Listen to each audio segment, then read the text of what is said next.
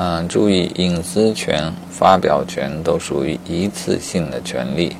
呃，比如自己暴露自己的隐私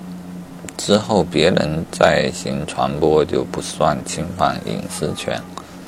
发表权也是如此，比方说已经上传到网络上，即使没有被人点击过，也处于为公众可得而知的状态，